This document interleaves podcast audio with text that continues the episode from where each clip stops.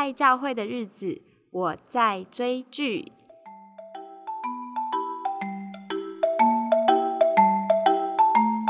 对我来说呢，读书之外放松的方法就是看剧啦。然后呃，不管是 Netflix 啊、韩剧、美剧，都是一种快速调节心情的方式。那么最幸福的就是呢，我可以找到好朋友跟我喜欢同样的戏剧，然后我们可以聊这个戏剧。所以今天呢，我就拉了一位我超级欣赏的女生好朋友面包，欢迎面包。Hello，冰冰，嗨，面包是不是有点紧张啊？头一次录 Podcast，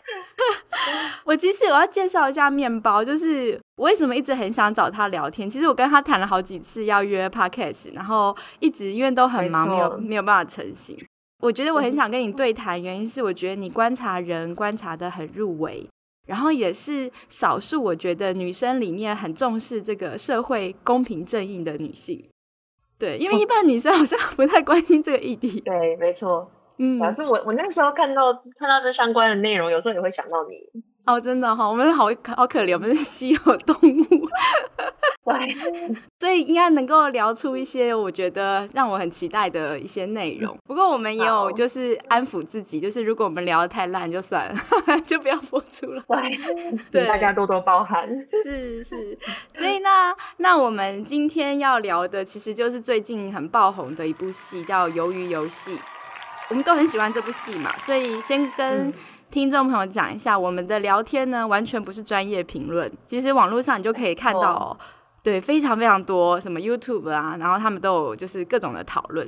面包，你是怎么界定设定我们今天讨论的风格啊？呃，因为我觉得我们就是用一种很像是一个观众的角度，然后去讲一下说我们对这部剧的感受啊。因为对我们来说，我们都是在娱乐的时候，就是休息的时候了来看这部剧嘛，那就是大概是。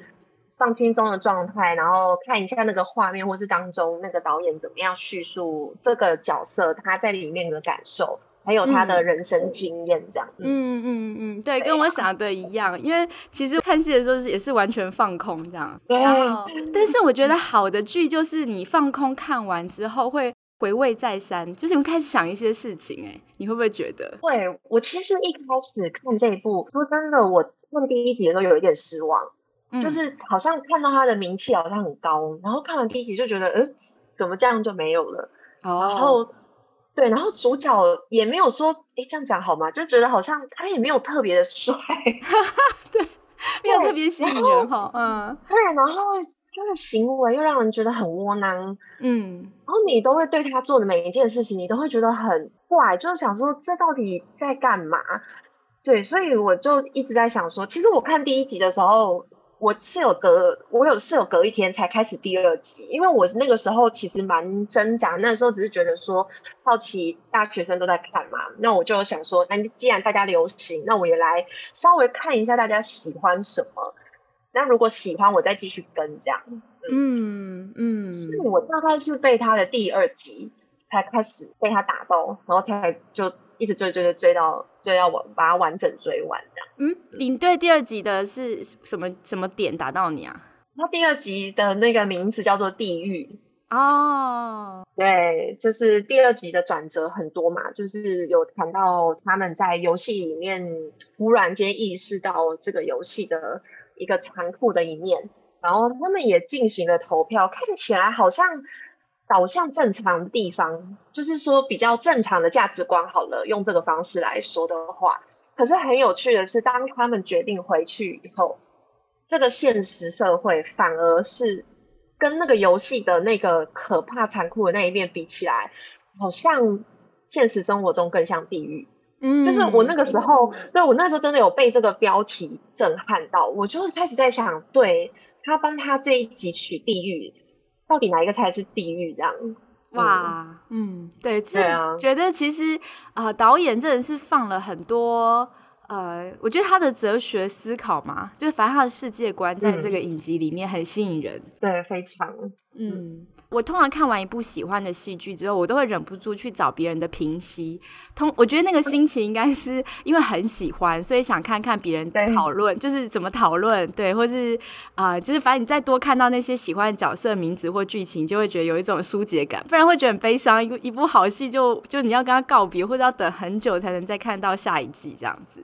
呃，那时候就是在呃我自己的就是脸书上，我就分享了看这个剧的一些心情，然后哎，就也蛮多朋友有一些回应的。然后我就是后来也收集了一下，就是其实，在嗯这种影集系列开拍以前，就是因为以前可能节目预算没有那么多，所以早期处理这种题材好像比较多都是漫画耶，就是日本漫画会有这类型的题材。嗯，我觉得可能有一些。听众朋友有也有印象或看过，比方说要听神明的话，杀戮城市啊，漂流教室啊这样子。然后我是从嗯什么时候开始看这些漫画？其实是我大概就是高中的时候，高中大学。然后因为很有趣哦，这边有个有小小的性别意识问题，就是这种漫画全部都放在男性区，哎。就是我们女性区都是只有少女漫画、校园爱情、爱情漫画，对，所以我每次都很尴尬，就是一个穿制服的高中女生必须到男性区。那大家知道，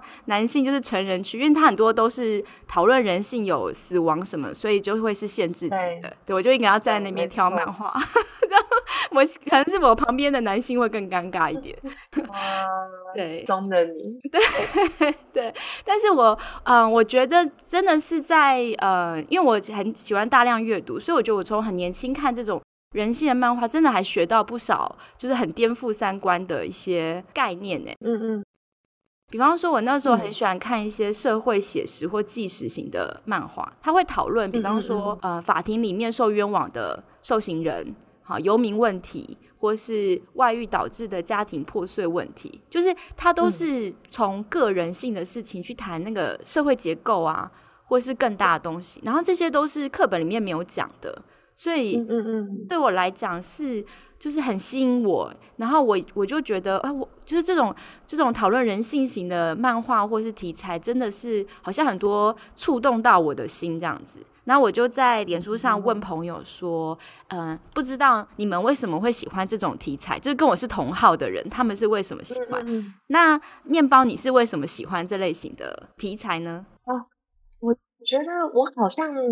这个点被开启的比你晚呢，因为你在高中开始注意这些，我觉得好厉害哦。我可能可能因为少女漫画看完了，所以随便借到隔壁。了解，因为我是国中才开始入漫画的坑。哦，然后一开始都是开始，因为我觉得那个时候的我可能可能人生有点无聊吧，所以我大概就是只会看一些那个时候的时期很憧憬的东西。嗯，那就所以在高中那个时候，我们家可能也比较严格，所以他就只能看一些爱情相关的，就是因为对爱情是剧是不能够谈的嘛，所以我就会对这东西很好奇。那社会议题的话，比较像是我出来工作的时候。我觉得自己也开始成为那一个就白色巨塔里面的 基层，那种感受就会开始有了，然后才终于让我开始觉得，对我好像的确有些权益是被剥削的。那到底这个社会长什么样子？就是因为我觉得我一开始是蛮怨天尤人，就会觉得，哎，对啊，上帝为什么会允许？这些邪恶的存在，然后我就开始想，那这到底罪要算在谁的头上？这样，嗯，那开始开始找原因，到底算在谁？是老板吗？但又发现，哎，其实不完全是老板，因为那个后面更后面还有一大个结构的问题，这样，嗯嗯，对，然后也加上教会也开始会有一些机会开始谈这方面的议题，所以我才开始去找一些电影，因为我好喜欢看看剧。嗯，那我才开始从一些电影去着手，还有韩剧，其实韩剧拍很多这种类型的哦，所以所以是这这十年来看比较多喽。对我其实是一直到后面这十年才真的看比较多。嗯嗯，对啊，某部分也是自己感受到，对，就是我我觉得我在那启发蛮蛮慢，可能我已经感受到那个威胁已经在门口了，我才突然间意识到说，对，为什么我都没有看见这些。哦，就自己好像身临其境了之后，就对这方面很有感，这样子。对，尤其是面对到那一种，嗯，你明知道你的老板有错，可是你，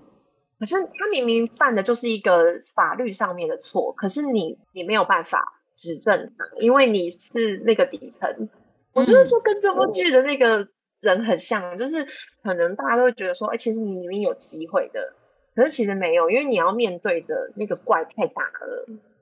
你是打不过他的，嗯，或者那个代价太沉重了。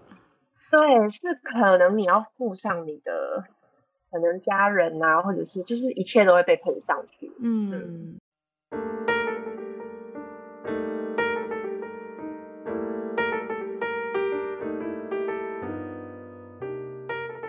那呃，我那时候问，就是访问，就是我的脸书朋友，他们呃给我一些回馈，他们为什么喜欢这些题材？我觉得可以分成三大类。跟听众朋友分享一下，就是你也可以想一下，你是属于哪一类？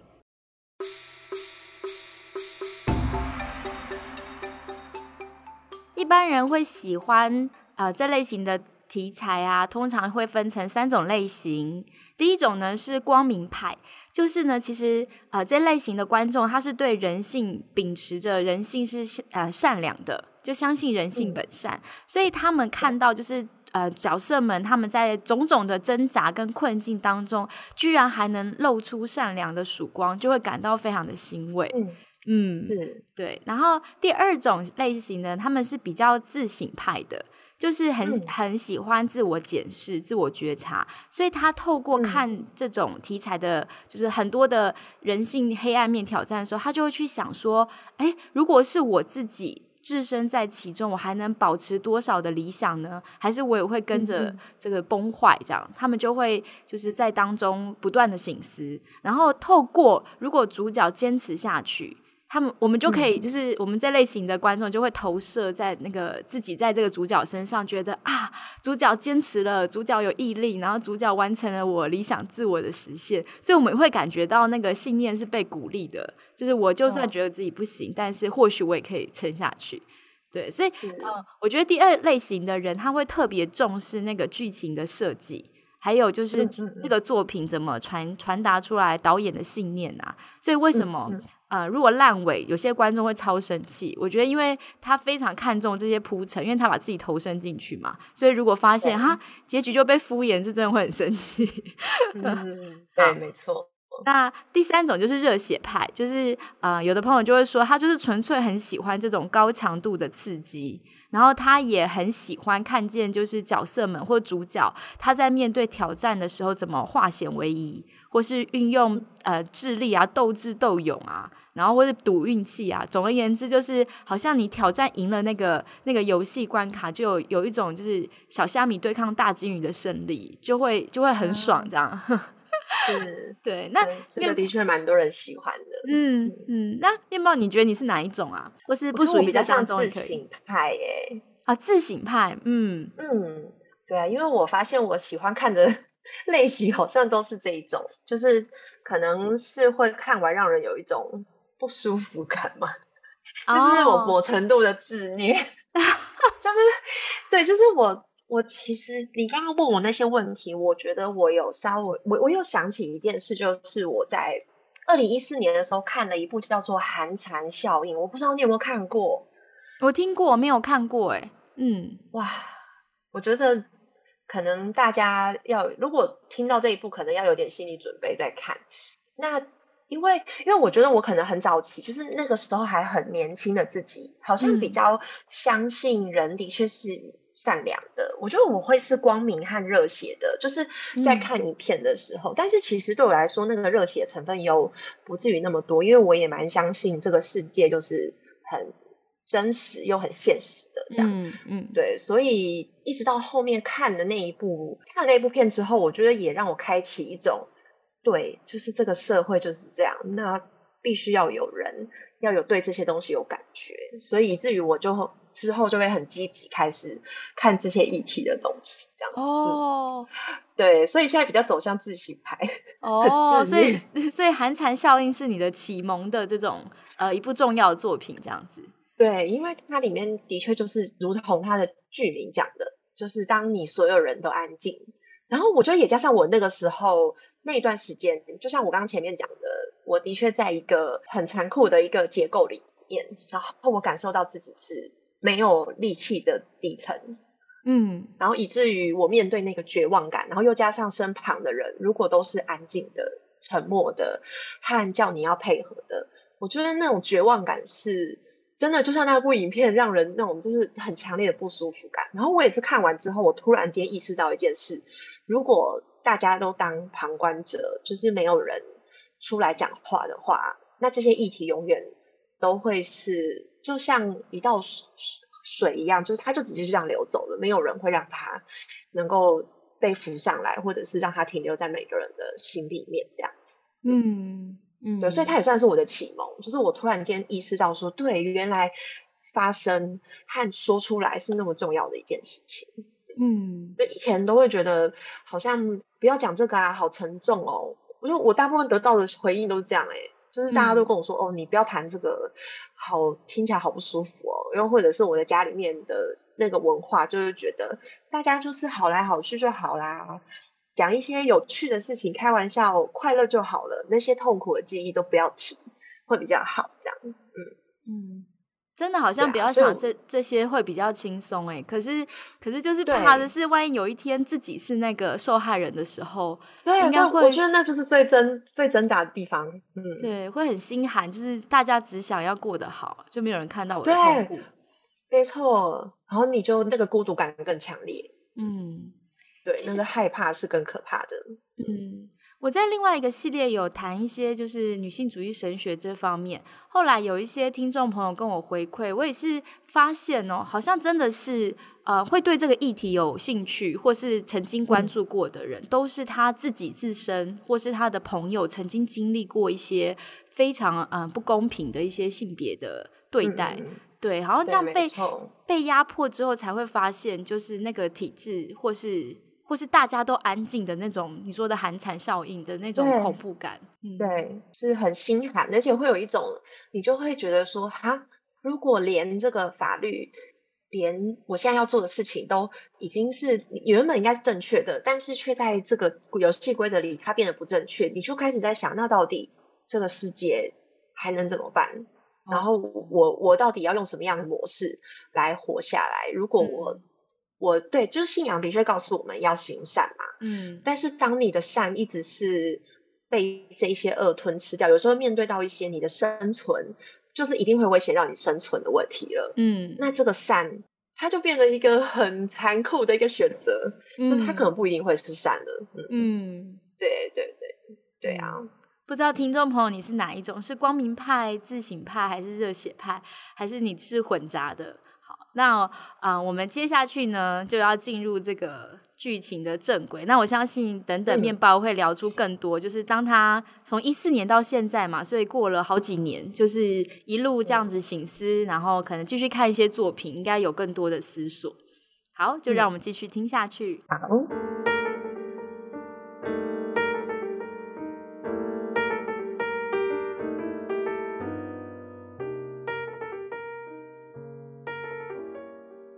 好，那一开始呢，我想先分享一下我就是一开始看《鱿鱼游戏》这部剧，就是进入这个戏剧前的心情。然后等一下可以请面包分享一下。好，好啊，好，因为我其实嗯，之前几年前有一次去首尔找一个在那边读戏剧的妹妹，就是我去自助旅行，她就跟我聊天，就跟我聊说，啊，我那时候就问她，我记得我我不吓到，呃，我被韩国剧情吓到，是一部电影叫做《怪物》。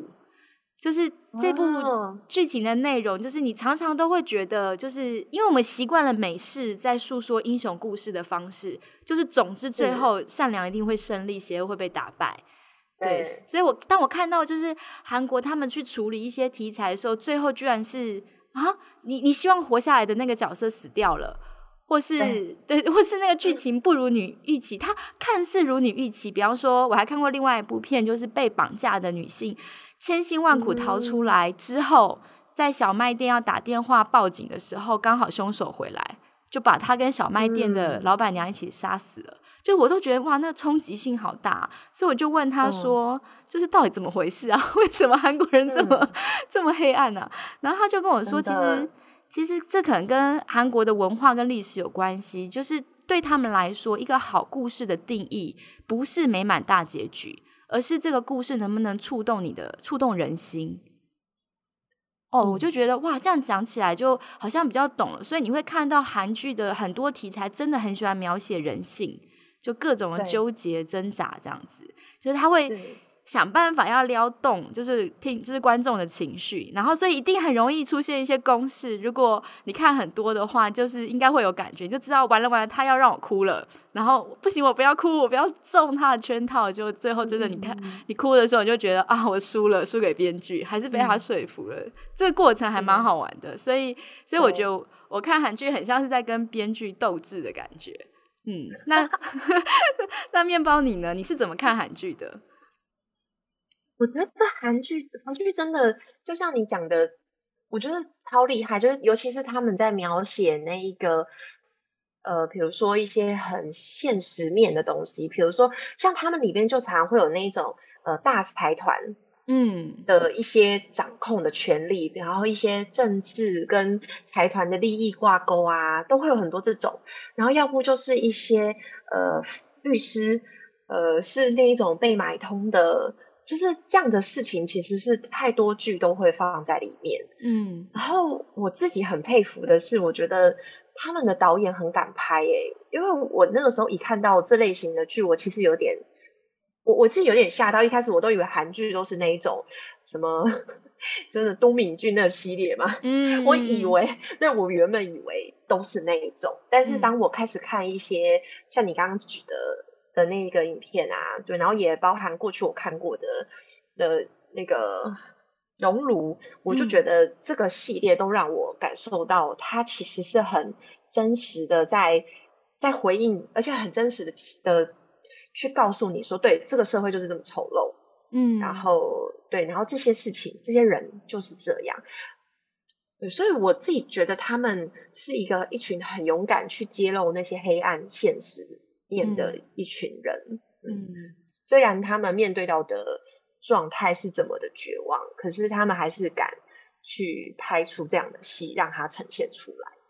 我我其实觉得可能也跟韩国就是这几十年来真的是陆续发生好几件重大的社会案件有关系，就是那种啊，包含就是有非常多学生葬身的这个海上的这个。船的事件、船难事件，对，然后也有像女明星嘛，就是他们的被性交易，或是对这些呃演艺圈的黑幕，然后还有之前也有很大的一个，就是那个聊天室，就是诱骗未成年的少男少女，就是霸凌他们的。性事件，对，所以我觉得这些事情真的会就是全国群情激愤呢，所以因此他们这种社会议题探讨的影视作品就开始一直出来。对，带人去思索许多的问题。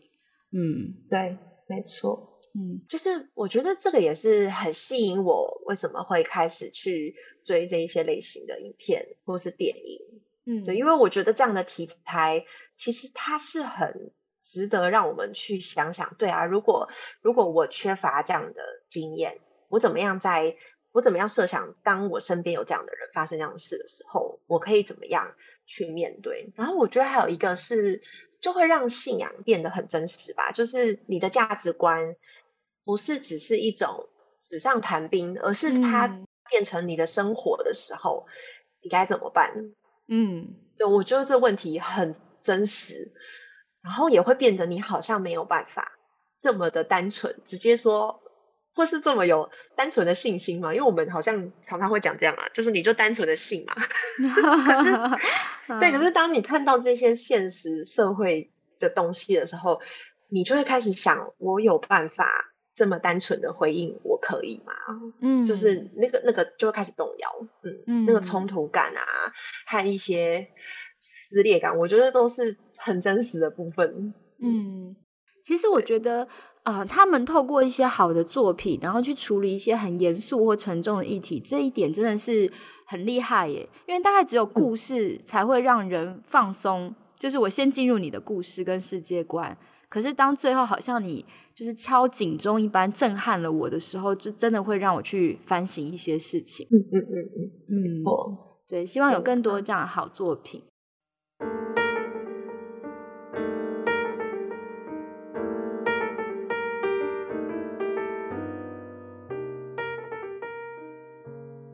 我想问哦，就是刚刚提到就是熔炉，就是他也是这个导演黄东赫的作品嘛？你要不要跟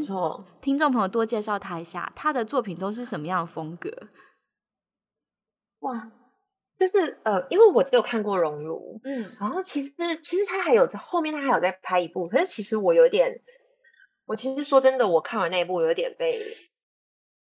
被吓到嘛，也算是有一点惊吓。然后也很愤怒。我记得我看完的那一天晚上，我是没有办法睡觉的。嗯，然后我觉得某部分那个那个愤怒感是一种延续，就是说他在影片里面，我觉得。我我一直到现在，我回想起那个导演拍摄的那个手法，我还是会起鸡皮疙瘩哎，好好难想象，真的真的很可怕。这哎，但这样我我这样讲剧透可以吗？呃，应应该点进来的听众都知道我们要剧透了。好，那我讲其中一个场景好了，就是他那个场景是我最让我印象深刻，到现在想起来都还觉得很可怕的，就是在于说他一个聋哑的孩子。然后他遇到那一个校长要对他呃性性侵的那个当下的时候，那个校长他拍摄的那个那个小朋友是吓到躲在他的厕那个厕所里面，然后那个镜头呢，他就直接带到就是随着那个小朋友往上看，就看到那个校长趴在他趴在那个厕所，就是那种学校的厕所，他就趴在那个上面往下看，对那个对那个小女孩露出那个。啊，哦，很恶心、很邪恶的在笑，我真的哦，那一幕看完，我真的胃痛哎，嗯，然后整个到后面我都非常的不舒服，因为其实他整部剧从前面开始就不舒服到后面，可是一直到那个，就是我觉得那个导演他就是让你看到了一个那个小朋友的当下那个绝望感，嗯，就是他的害怕，他的。绝望，因为没有人可以救他，他的眼泪一直不断的流，然后他叫出来的那个，因为他是他是聋哑嘛，所以他的声音没有办法表达那么清楚，嗯，然后还包含那个那个校长那个可恶那个嘴脸，嗯，就是我就觉得真的是看完那个感受太痛苦了，嗯，所以我其实对这个导演很有印象的是，我觉得他很残忍。哦，那个残忍是在于在人的描写上面太深刻了，嗯，但是这个残忍也是一种很就是人的一个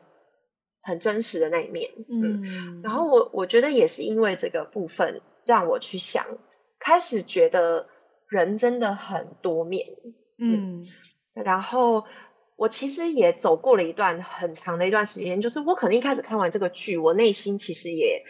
跟着很多人，大部分都是觉得我就是要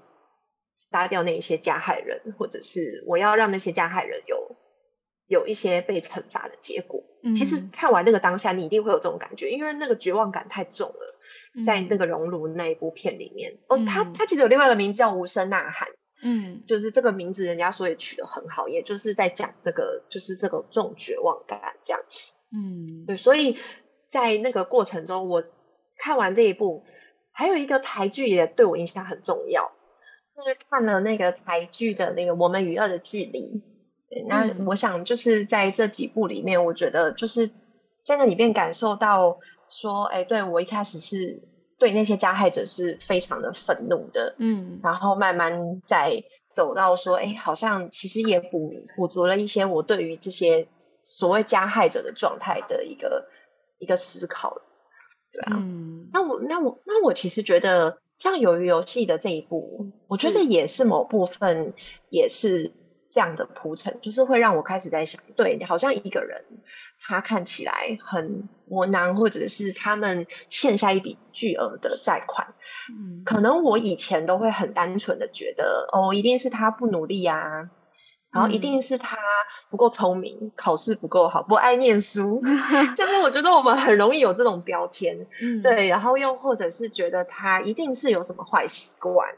然后当那一些人。他又刚刚好有这样的习惯的时候，比如说他抽烟、他喝酒、他赌博，我们就正常就会觉得哦，那他必然失败的，嗯，都会很容易就会有这样的结论。可是其实，在你进到这个导演的片，你就会觉得，哎，好像不完全这么单一。